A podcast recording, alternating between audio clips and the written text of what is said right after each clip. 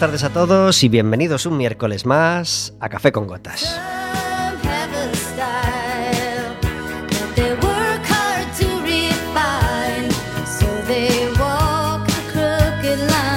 Estaremos con vosotros como todos los miércoles de 4 a 5 de la tarde en el 103.4 de Quack FM, en quackfm.org, en la aplicación móvil y como sabéis, cualquier día, a cualquier hora y cualquiera de los programas en Radioco Café con Gotas.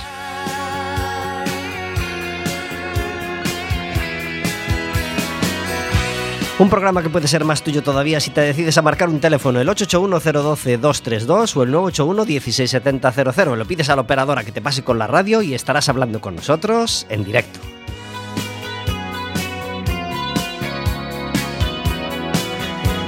Podrás hacerle preguntas a nuestra invitada, podrás hacernos preguntas a nosotros, podrás decirnos si estás disfrutando de todas estas tardes de sol de otoño maravilloso que estamos teniendo. Era sol de octubre y ahora es sol de noviembre, delicioso, aunque también es deliciosa la lluvia, pues no nos engañemos, disfrutamos mucho de estas preciosas tardes de sol que nos está regalando este otoño.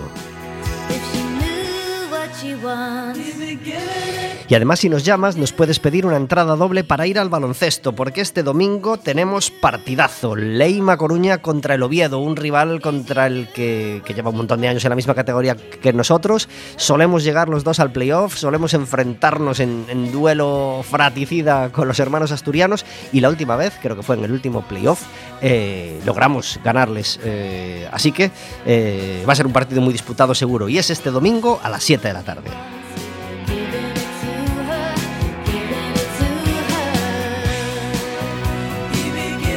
Este programa es posible cada miércoles gracias a que tengo a mi lado a Verónica. Muy buenas tardes. Hola, buenas tardes. Gracias por estar en Café con Gotas. Te encanta estar aquí un miércoles más.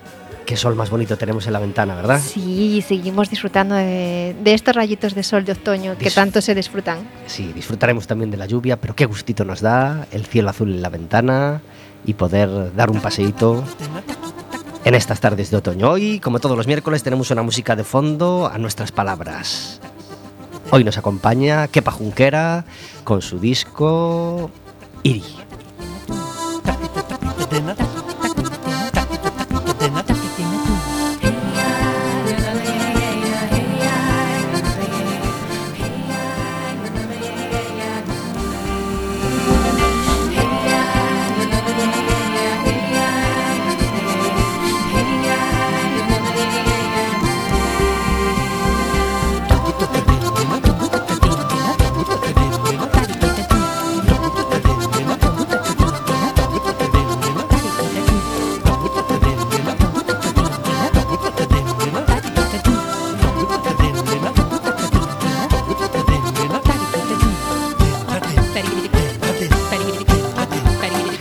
Hoy tenemos con nosotros de invitada a una actriz que es la primera vez que visita el estudio de Quack FM y estamos encantados de tenerla. Teníamos muchas ganas de hablar con ella porque es una actriz a la que admiramos un montón. Yolanda Muiños, muy buenas tardes. Hola, buenas tardes. Gracias por estar en Café con Gotas. Gracias a vosotros por llamarme. ¿Días ajetreados?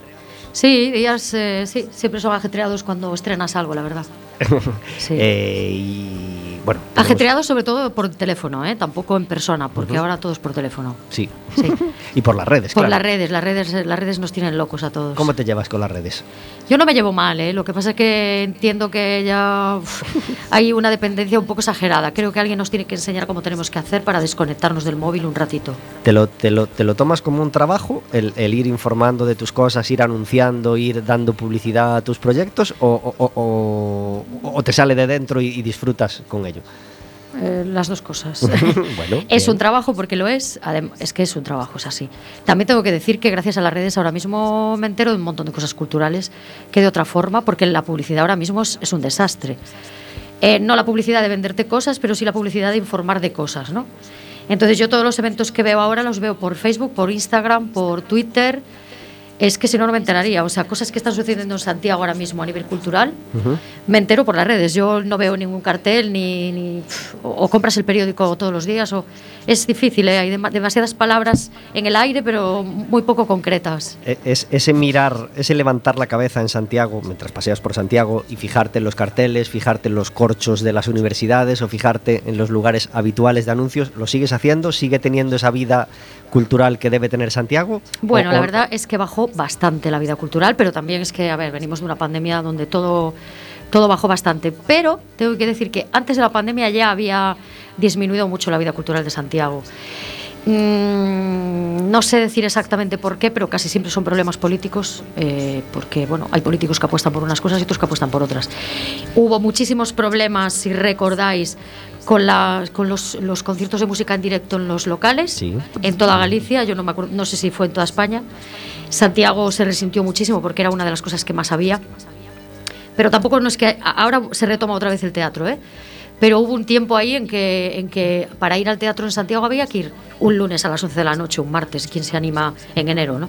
Nadie. O sea, hasta a mí me daba pereza y yo soy parte del gremio. No, bajó mucho. Ahora creo que se está retomando, cosa que me alegra bastante. Lo de los carteles, yo es que la universidad no la frecuento. ya me gustaría, pero no. Y el mundo de los carteles, no sé, es que, es que Santiago se volvió una ciudad de peregrinos, ¿sabes? Ya. Entonces, eh, está todo preparado para los peregrinos. Y es, y es un problema, imagino.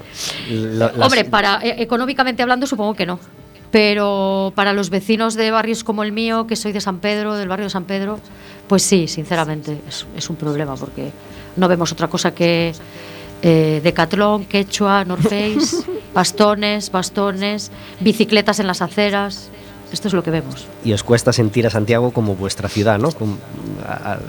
Es una bendición, obviamente, el, turismo y una bendición los visitantes y una bendición el propio camino, pero, pero tiene esa parte negativa de, de los que viven en Santiago y tienen que vivir todos los días y tienen que convivir todos los días con una afluencia tan grande de, turistas y de peregrinos, ¿no? Sí, que conste que no es una cosa solo de Santiago, porque hay el camino, ¿eh? es una cosa que se llama gentrificación, que sucede desde hace muchos años ya que se quejan en toda España, sobre todo las ciudades eh, que tienen un casco antiguo, se vuelven como parques temáticos, ¿no? Está todo todo enfocado al turista en realidad. Ya no puedes ir por Santiago y comprar una barra de pan en una tienda de las de siempre, porque ya no las hay. Lo que puedes comprar es un crucifijo si quieres. un o un botafumeiro. Un azabachito. Un azabachito también. Pero una barra de pan no. Y entonces eh, pero esto está pasando en Madrid. Yo viví en Madrid unos meses antes de la pandemia porque me puse a estudiar guion allí. Y los comentarios de las señoras por lavapiés eran este. Eh, o sea, eh, las empresas americanas están comprando edificios enteros, les ofrecen a ellos vivir en las afueras con ascensor que no tienen ascensores en lavapiés, pues son edificios muy antiguos, y hacen, hacen edificios de apartamentos turísticos, Airbnbs, y están vaciando, están vaciando un barrio y lo están llenando de turistas, entonces claro, eso es una pena volviendo a, la cultura y a, la vida cultural, ¿cómo, ¿cómo crees que se porta la administración en cuanto a la vida cultural? ¿Qué momento vivimos de relación de actores, cantautores, músicos con la administración? ¿Tenemos el apoyo que, que, debemos? ¿Deberían cuidar más la vida cultural? ¿Cómo nos estamos llevando últimamente? Es que estamos en un momento que no podemos generalizar, porque quiero decir, esto de la pandemia eh, no se puede hablar concretamente de nada porque, porque la pandemia lo, arrasó todo, en realidad. Y, la, y el tema cultural, pues peor que ninguno, porque ya es, según la idea de mucha gente, totalmente prescindible. Y entonces en la pandemia creo que fue el gremio más castigado, el de la cultura. Yo estuve en bares desde el principio, que se abrió el confinamiento, pero no estuve en teatros ni en cines. Y cada vez que iba al cine era como si entrara en un régimen militar, ¿no? Y sin embargo estuve en el metro de Madrid y la gente está pelotonada, o sea, y puedo estar en una cervecería con, no sé, con gente, ¿no? Mm, no quiero criticar el gremio de la hostelería, que bastante jodidos están también y fueron muy castigados también, pero bueno, una pandemia supongo que es muy difícil de gestionar, pero la cultura está muy abandonada, la música peor, eh, creo, que, creo que mi gremio, y ya no te quiero hablar de la gente que está en danza, circo y estas cosas que, que porque en la pandemia la gente se hinchó a ver películas, ¿entiendes? Y a escuchar canciones. Pues yo digo, ¿se puede vivir sin ver una película? Sí, pero no se puede vivir sin la música, por ejemplo. No conozco a nadie, no creo que haya nadie en el planeta que haya estado toda la vida sin escuchar música. Es imposible. Pero la música sale de los músicos, quiero decir. Es que esto es tan obvio que, que no sé por qué hay que reivindicar una cosa que la usa todo el mundo por supuesto. Soy muy pesada ¿eh? cuando me deja. No, no, eh, eso, es, eso es evidente. Y, la gente se tiene que dar cuenta que, los músicos, que los actores, que el cine, que la música, que el teatro, que la danza mm, necesita vivir, que no es solo lo que nosotros recibimos en casa al darle a play. Eh, Claro, pero igual que cuando vas a Zara le pagas el pantalón a Mancio, esto es así, porque Mancio no te lo va a regalar, ¿no? Mm. Pues esto es lo mismo, es que es muy obvio. Pero bueno seguimos en la lucha, como siempre. Empezábamos hablando de ajetreo y vivimos días ajetreados para Yolanda porque ayer estrenó un programa en la TVG y no todo el mundo tiene esa suerte de, trabajar en este momento y, de tener 13 programas grabados, así que felicidades. Muchísimas gracias. Para, empezar. Y, cuéntanos en qué consiste el programa, para quien ayer no lo haya visto que no fue casi nadie, porque habéis tenido unos índices muy buenos, ¿verdad?, de audiencia. Muy buenos, la verdad es que eh, fue yo tampoco voy a decir que una sorpresa, pero es que, pero es que las audiencias nunca sabes. Hay cosas buenísimas hechas que no tienen audiencia. Mira, La Casa de Papel, cuando la hizo Antena 3 no funcionó. Y luego Netflix arrasó por todo el planeta. ¿Quién sabe cómo funciona esto? No lo sabemos, ¿no? Veros acuesta temprano y yo tengo niños pequeños. Ya. No lo, no lo pudimos ver. Cuéntanos, cuéntanos qué pasó. Ya.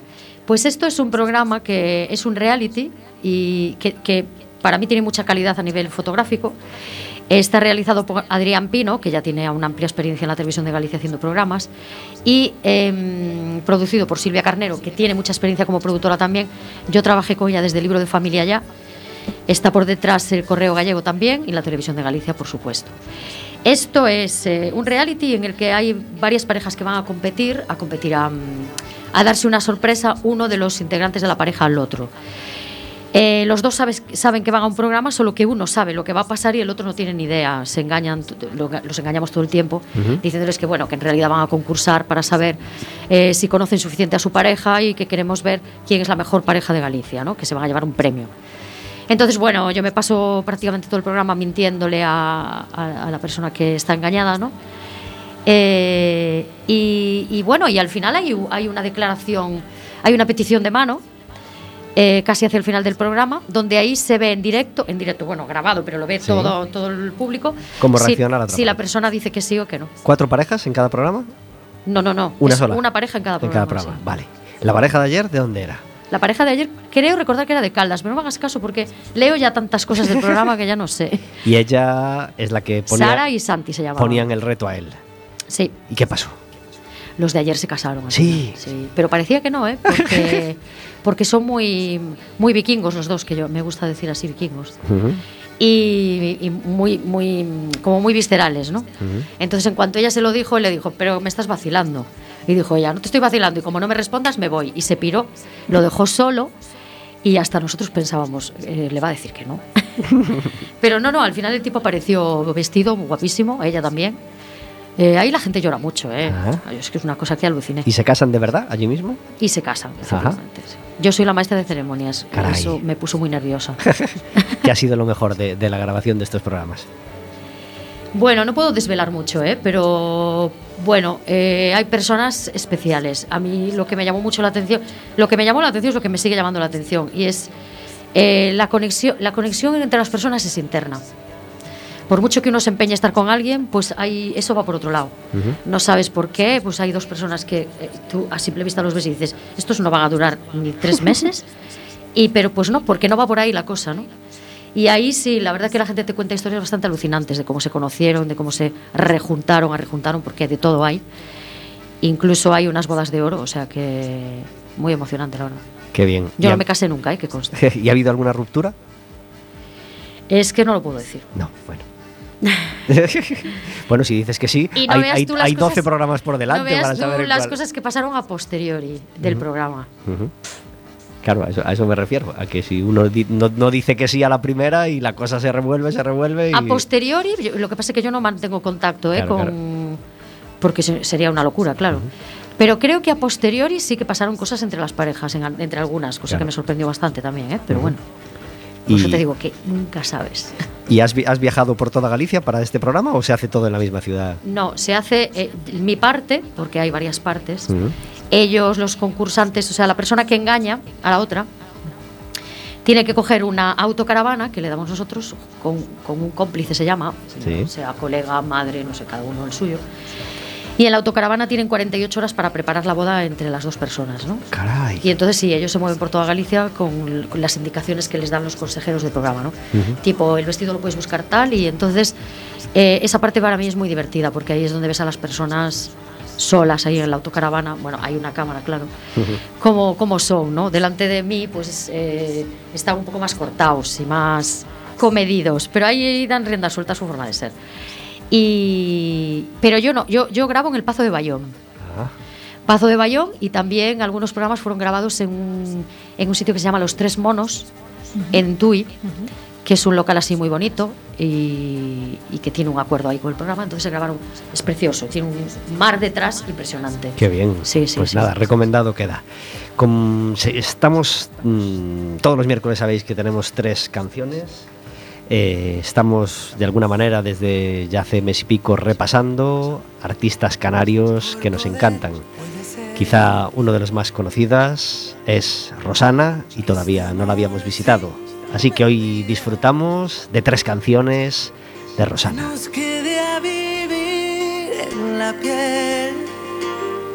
para toda la vida.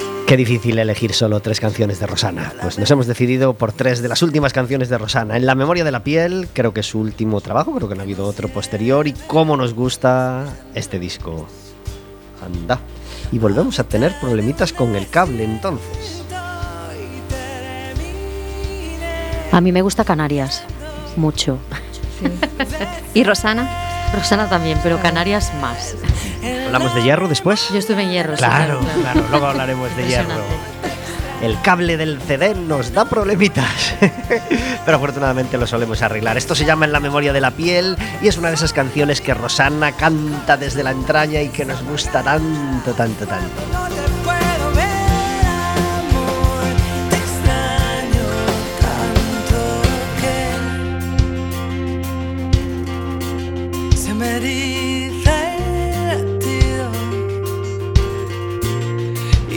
Tierra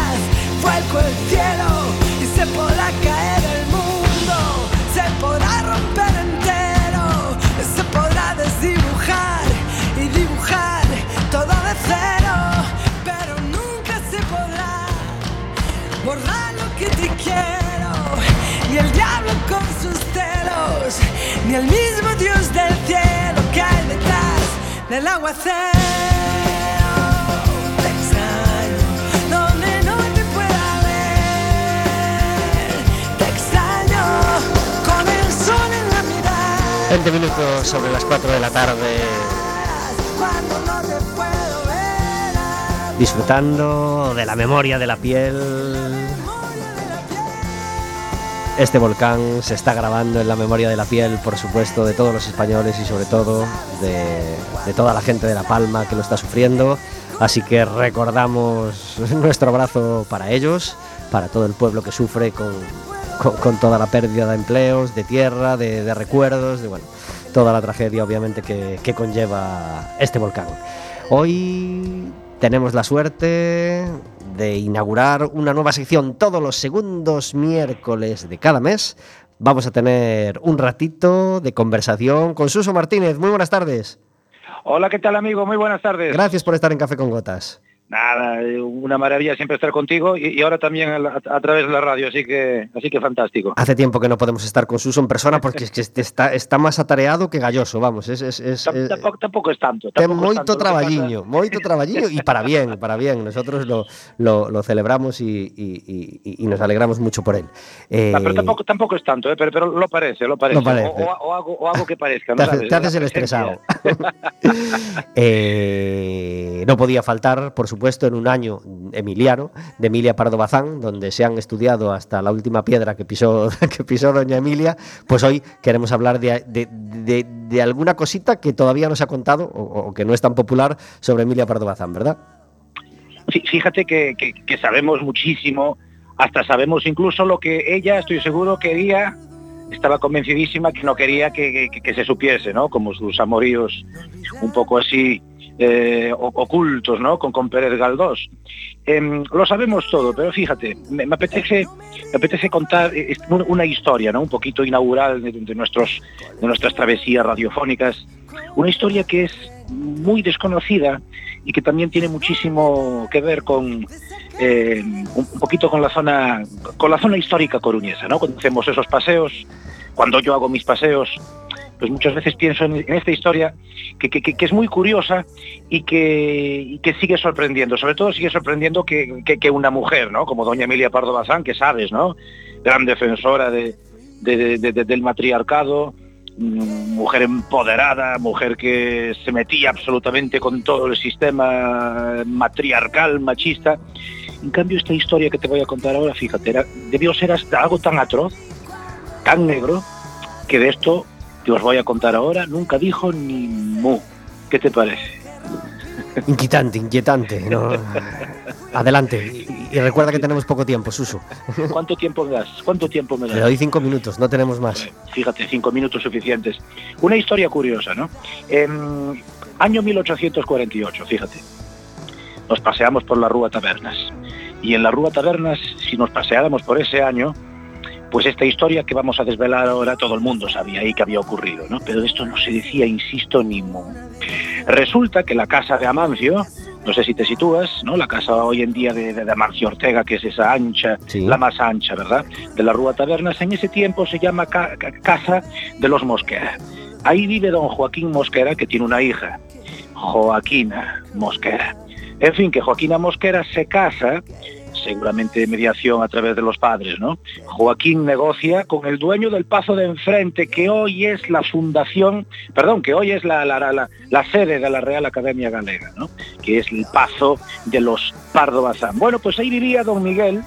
Don Miguel viene siendo, pues, el, el, abuelo el abuelo de, de, Doña Emilia, ¿verdad? Bueno, pues atención, Don Miguel, que era un hombre bastante, bueno, de una edad ya bastante avanzada, se casa con Joaquina y tienen un hijo, José María. José María.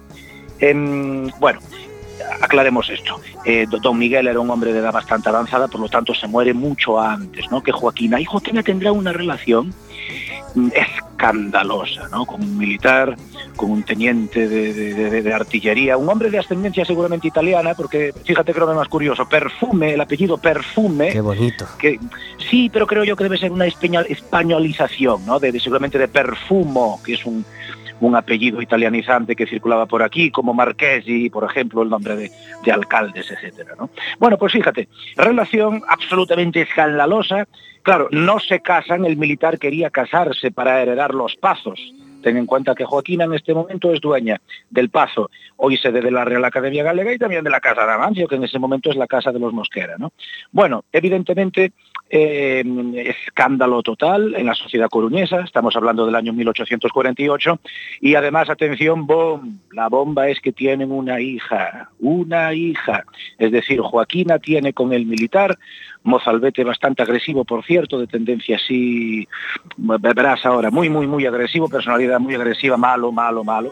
Bueno, pues tienen una hija, fíjate, si te gustaba el, apellido Perfume, te va a gustar más el nombre que tienen, atención, Joaquina y su amante bandido. De nombre Adelaida. ¿Qué te parece, Adelaida? Maravilloso. Hasta parece moderno, ¿eh? no parece de 1848. Bueno, en fin, ¿a dónde, ¿a dónde huiríais vosotros? ¿A dónde huirías, huirías tú con tu amor, con tu amante bandido para huir del, del centro aristocrático de Coruña? Se, escapan a Betanzos. Atención, final de la historia. 11 de noviembre del año 1848 eh, el militar, eh, eh, el señor Perfume, que ya os he dicho que era muy violento, era un ser atroz, mata absolutamente a todo el mundo, asesina a la criada y asesina a Joaquina. En 1848 esto fue absolutamente tremendo. ¿no? Fíjate que doña Emilia en los Pazos de Ulloa y incluso los cuentos de Marineda habla muchísimo de la violencia contra las mujeres. ¿no? Incluso fíjate, por ejemplo, mi mujer, ¿no? Eh, nunca, nunca quiere ver la, versión cinematográfica de los Pazos de Ulloa porque hay mucha leña, ¿no? Bueno, porque es que es así, eh, es así esa sociedad, ¿no? Bueno, pero fíjate, doña Emilia en su obra ni siquiera y ni fuera de ella, nunca dijo de esto que, os acabo de contar, de esta historia, ni mu. La abuela de doña Emilia Pardo Bazán fue asesinada por su amante, bueno, ya más que en ese momento por su pareja, ¿no? No estaban casados, pero era su pareja, en el año 1848. Y fíjate, eh, un, poquito casi como, como lo que es la vida, ¿verdad? Doña Emilia tendrá hijos, pero ninguno de ellos tiene nietos, ¿no? No hay descendencia. El hijo mayor es asesinado en la guerra civil junto con el marido, luego tiene dos hijas, una de ellas medio monja, no tiene hijos, en fin, no hay descendencia. Y fíjate tú lo que es la vida, los portadores hoy del título de, de condes de Pardo Bazán son precisamente los descendientes, ¿sabes tú de quién? Pues de esa niña, nacida eh, pues, eh, en fin, de, de, Adelaide, ¿verdad? La niña, digo, nacida entre la abuela asesinada, ¿verdad?, de, de, doña Emilia y este señor tan agresivo, el militar, el señor Perfume. Una historia, una historia curiosa que de doña, de doña Emilia, insisto, nunca dijo ni... Pero menos mal que estás tú para contárnosla, Suso. Nos ha encantado, Suso. Muchísimas gracias por traernos las historias de la historia de Suso Martínez, que no todo el mundo conoce. Gracias a ti, prepárate, porque a lo largo de este tiempo vamos a traer historiazas de una ciudad y una sociedad única como la nuestra. Un placer, un placer. Chao, chao, chao, chao. Adiós, Suso, muchas gracias.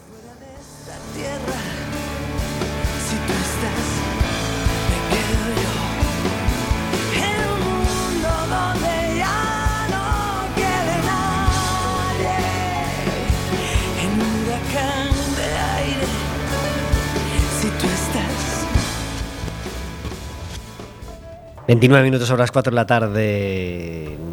A veces nos traicionan los cables y los botoncitos nos hacen pasar algún mal rato. Tenemos las historias de Suso tenemos la conversación con Yolanda de quien queremos hablar, con quien queremos hablar de muchas cosas. Tenemos una sección en el programa que se llama El Café Amargo, donde intentamos encerrar la queja del día para que no nos manche el resto del programa que pretendemos que sea alegre y optimista. ¿Cuál es tu café amargo, Yolanda?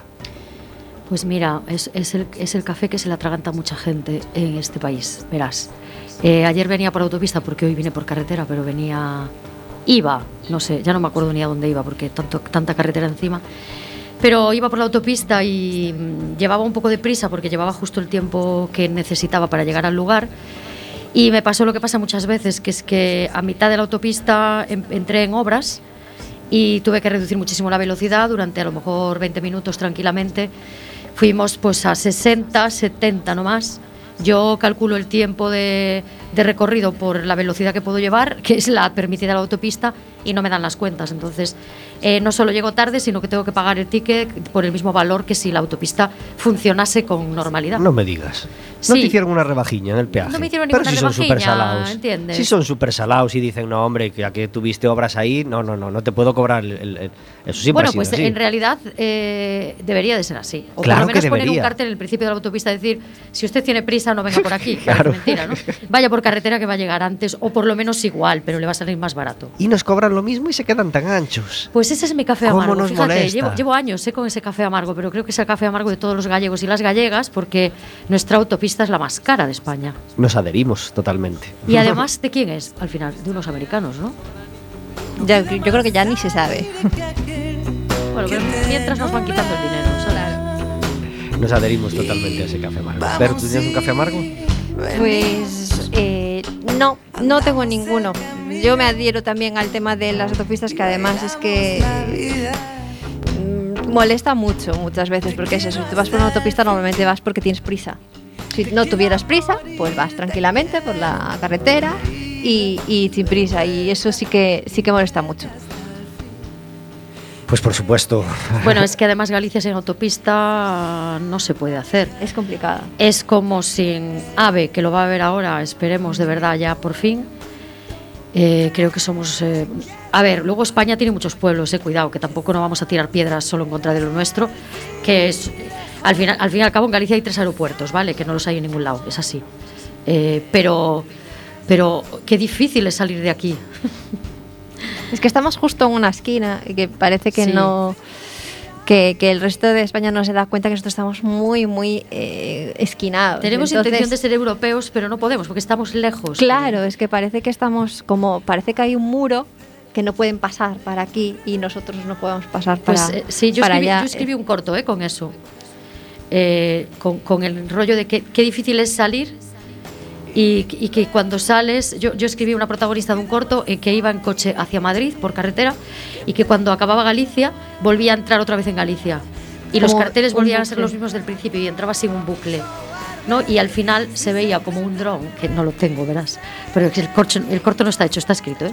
Se ve como un dron de lejos, eh, va viendo como Galicia en realidad es un error la frontera y te vuelve a llevar al mismo sitio del principio. Se me ocurrió en Madrid, porque claro, me costaba tanto ir y venir. Pues adherimos, por supuesto, a- al café amargo y, y- y- Todo eso. y nos sentimos también dentro de ese corto muchas, muchas veces. Pues mi café amargo de hoy es quizás de los que más, de los que más de la entraña me sale, porque hace mucho tiempo ya que hay tres eh, anuncios que no soporto. O sea, más- no, no solo tres anuncios, tres compañías o tres. Pero de eh, radio. de- Tres anuncios de radio. Sí, sobre todo de radio, que es lo que más escucho. No soporto los anuncios de línea directa, no soporto los anuncios de la mutua madrileña y, por supuesto, no soporto los anuncios de Securitas Direct. Eh, casualmente o no, estas tres compañías pagan muchísimo, gastan muchísimo dinero en publicidad y si escuchas una tarde o un programa de tres horas o, bueno, o una hora de radio, eh, te va a tocar varias veces anuncios de estas tres compañías. ¿Os pasa lo mismo que a mí? Todos son de es que- seguros, ¿no? Además. eh, dos de seguros, bueno, sí, Seguritas Direct no es de seguros, de, de seguridad, de alarmas. Ah, bueno, claro, sí. No lo soporto, no lo puedo soportar, no lo puedo Ya, soportar. a mí me cuestan los anuncios en general, ¿eh? Buf, hombre, claro, ya. Pero, a ver, pero hay Pero otros anuncios que hasta te hacen gracia. necesario. Pero es que est- este tipo de anuncios que solo te bombardean y te son, son muy pesados de aguantar. Sí, yo estoy totalmente de acuerdo, porque además es, es eso, que yo también escucho mucho la radio, me gusta ir con la radio, porque la puedes llevar a todas partes. Claro, claro. Entonces, Y en el eh, coche no veas. Claro, exacto. Entonces sí que es verdad que te tienes que comer el mismo anuncio cada media hora, Ya. cada una hora, como mucho ya me parece. Y, ahora sí que estamos can- entrando en gasta. una época del año terrible para la publicidad, que es la Navidad. Uf, Entonces, eso- uf. yo, yo es que eso ya me sale sarpullido, fíjate. Sí, sí, sí. porque- Uf, ¿cuántas Y- veces anuncian el mismo perfume? Este que tiene una canción que, es, que, que ya no sé.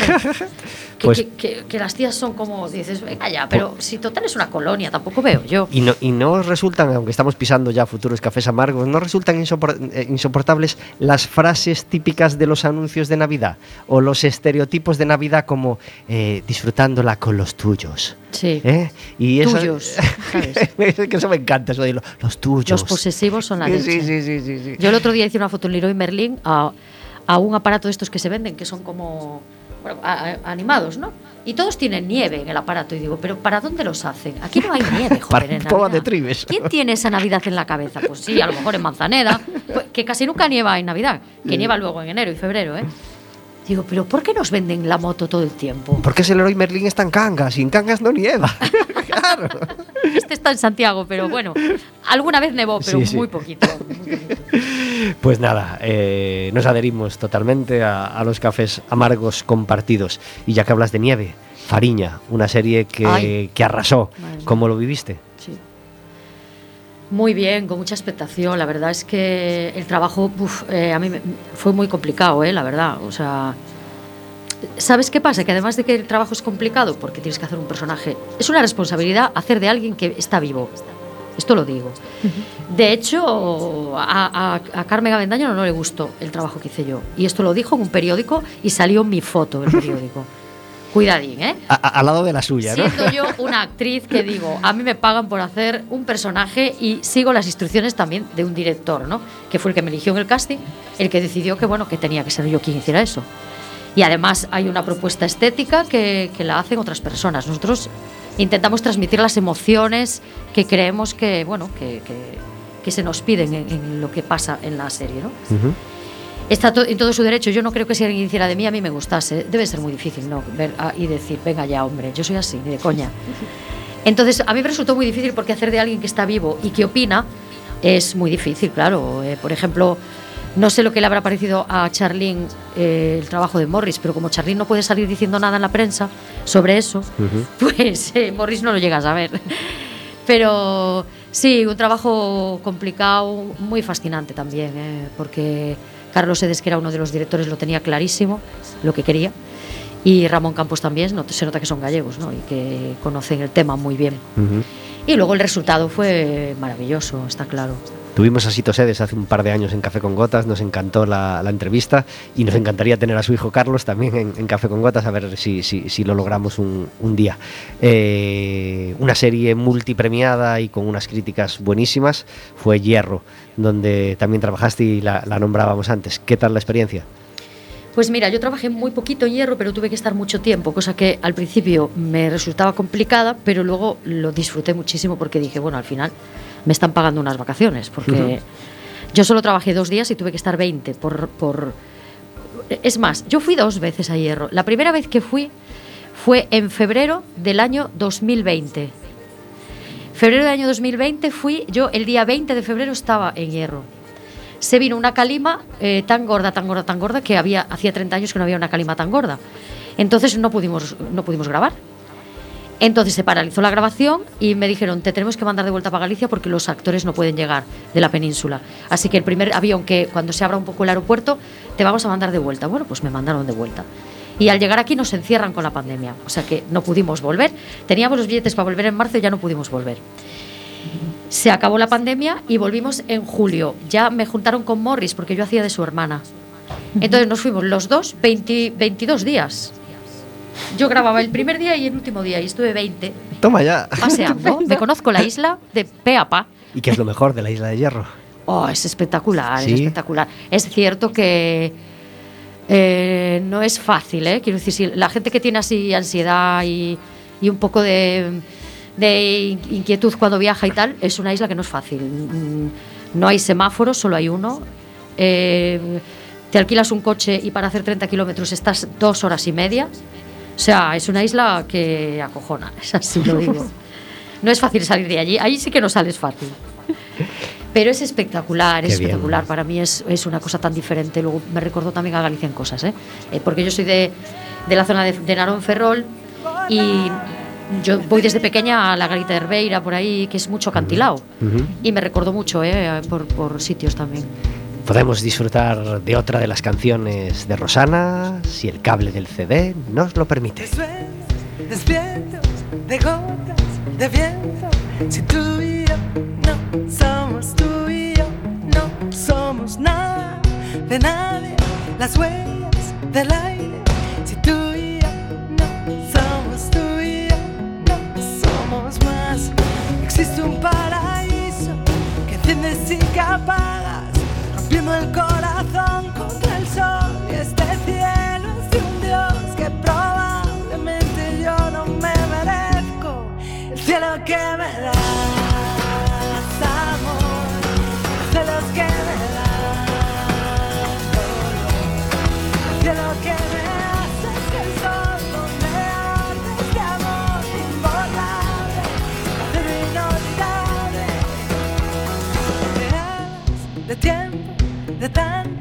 Que siento, si tú y yo somos tú y yo, no somos libres y presos en agua de besos.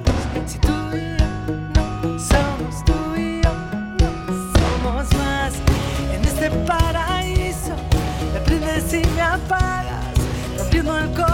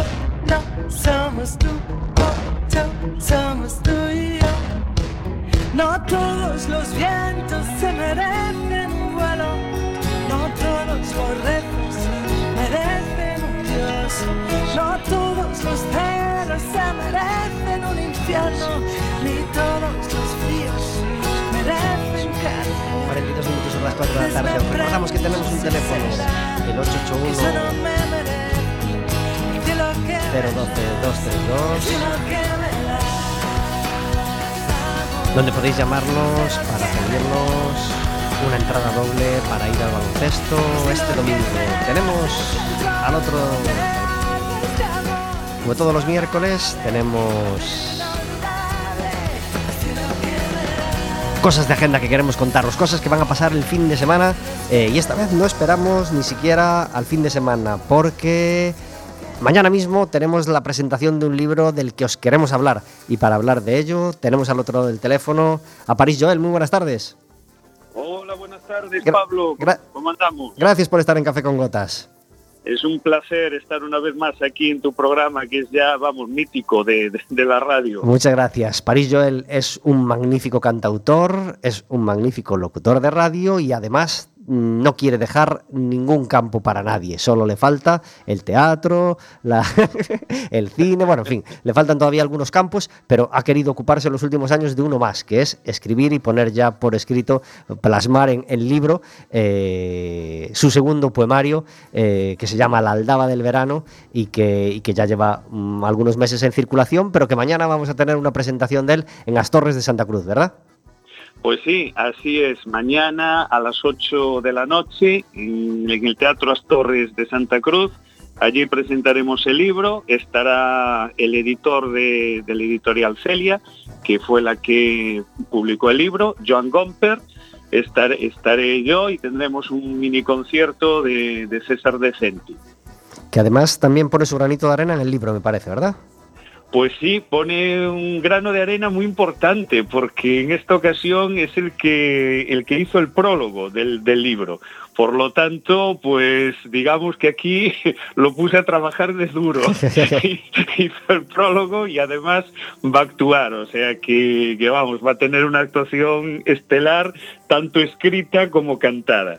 ¿Cómo es tu disfrute de, de- de- de- de la parte de, poemas? Es decir, en, en los poemas imagino que te liberas de la necesidad de musicalidad, de, de la- bueno, de, de lo que nos esclaviza la guitarra, de lo que nos esclaviza la música y, y- y lo que es un- una canción, y ahí podemos eh, liberarnos, podemos hacer otro tipo de verso, podemos volcar otro tipo de sentimientos. Eh, ¿cómo, eh, es tu disfrute de- escribir?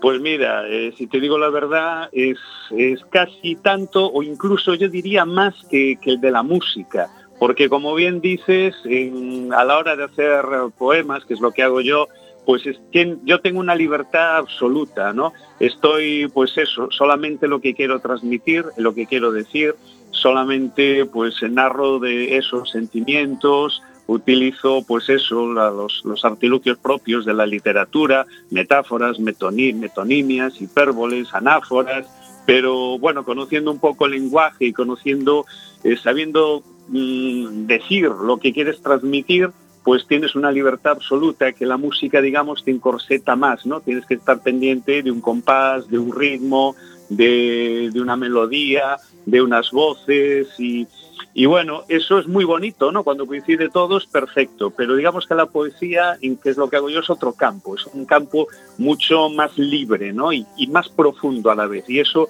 la verdad, libera mucho y no te da tanto trabajo, porque yo ya tengo una edad y yo la verdad cada vez me veo menos, pues eso, cargando con equipo, desmontándolo, cargándolo en el coche, yendo al quinto pino, descargando. En cambio esto lo puedes hacer en cualquier momento. Con tu móvil puedes escribir en cualquier lugar y, es muchísimo más cómodo y te puedo asegurar que además muy placentero y, muy agradecido. La verdad, que estoy, estoy muy contento con esta faceta. Y si solo fuera eso de cargar con los baffles, si solo fuera eso, te, los cargaba yo. Y muchas más cosas. Ese es el problema. Conducir, descargar, ensayar, actuar, que salga todo bien, ser sonidista, ser manager, ser productor, eh, hacer propaganda, bueno, yo qué sé, un montón de cosas, ¿no? Que la gente no se da cuenta, pero, pero el músico hoy en día que es un, un, hombre que se hace a sí mismo eh, engloba no sé cuántas profesiones en una, ¿no? Yo creo que es ya demasiado, es demasiado, ¿no? Y, y bueno, y a veces pues hay que también explorar otros campos y yo la verdad que en este estoy muy, muy cómodo y muy a gusto. Pues felicidades por ese segundo poemario, La Aldaba del Verano, eh, y recomendamos a todo el mundo que pueda acercarse a las 8 de la tarde mañana en Astorres de Santa Cruz, un auditorio maravilloso, en un lugar que seguro que está lleno de hojas, eh, como corresponde a la estación, por el suelo, eh, y además pues con la música de César Decenti que, que siempre recomendamos. Un abrazo muy fuerte, París. Muchas gracias, Pablo. Abrazos para ti y para toda la audiencia. Gracias por estar en Café con Gotas. Adiós. Un placer. Chao, chao. Chao.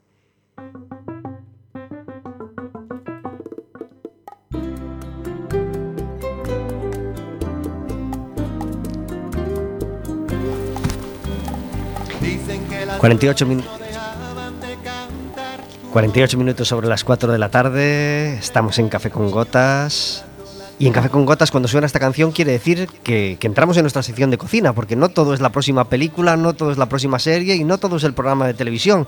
Para ti que viajas por toda Galicia, ¿qué tal se te da cocinar? Muy bien. ¿Sí? Sí. ¿Y, qué es lo que se te da bien? Pues mira, yo soy experta en empanadas. ¡No me digas! Sí, empanadas. No, lo, no lo hemos trabajado mucho aquí en esta Eso sección. es muy difícil. Sí, me lleva No horas. es nada, nada sencillo hacer una buena empanada. No.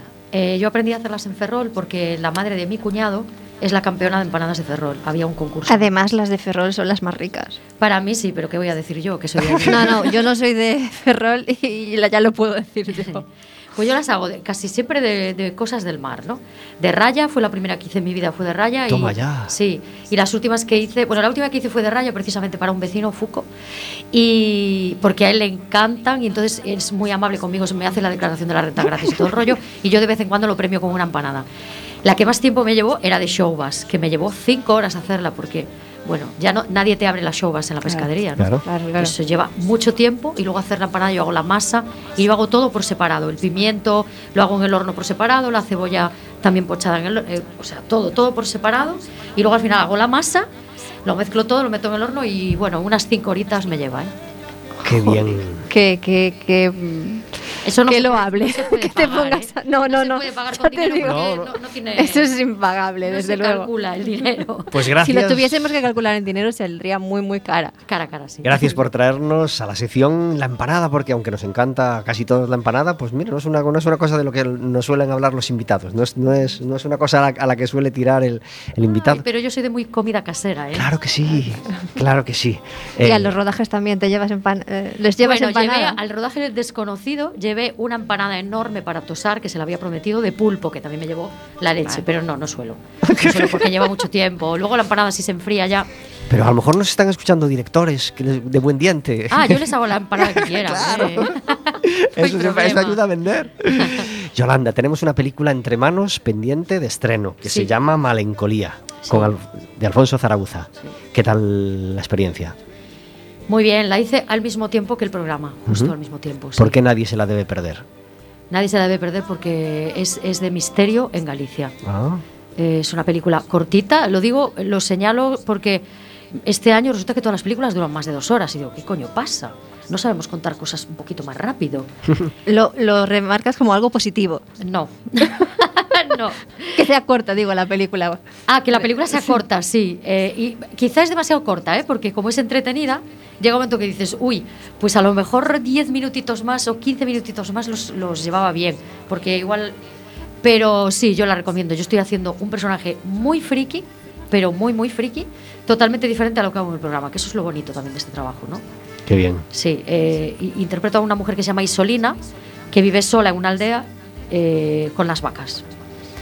Y es, como yo diría, un tosho, pero tela marinera. Entonces le hace la vida imposible a dos chicos que vienen de Berlín, que se quieren situar en la aldea, y bueno, eh, la- los vuelve locos. Eh, esto es todo lo que puedo decir. ¿Hay fecha de estreno? Sí, se presenta el día 23 en Cine Europa por primera vez, creo que son las 7, 8 de la tarde, no sé muy bien. Y luego en el Culturgal, el viernes. Qué bien. Sí.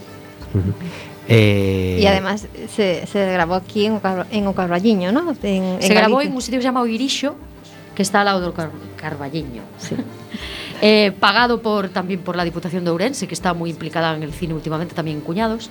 Baltar, que están ahora dándolo todo por el mundo del cine. ¿Y cómo brilla Orense en Cuñados? Es que además grabar en. Orense tiene que ser espectacular. Sí, sí, sí. Cuñados ya fue ahí en unas bodegas, Vilerma, las bodegas Vilerma, fue donde me tocó a mí, ¿no? Y, y el otro, Irisho. O Irisho es un sitio duro, ¿eh? Para vivir. es, es, es- digo, uf, esto es muy tierra adentro, ¿eh? Hablabas la- antes de- del, desco- del desconocido que se grabó aquí en Coruña. Sí. ¿Qué tal fue la experiencia?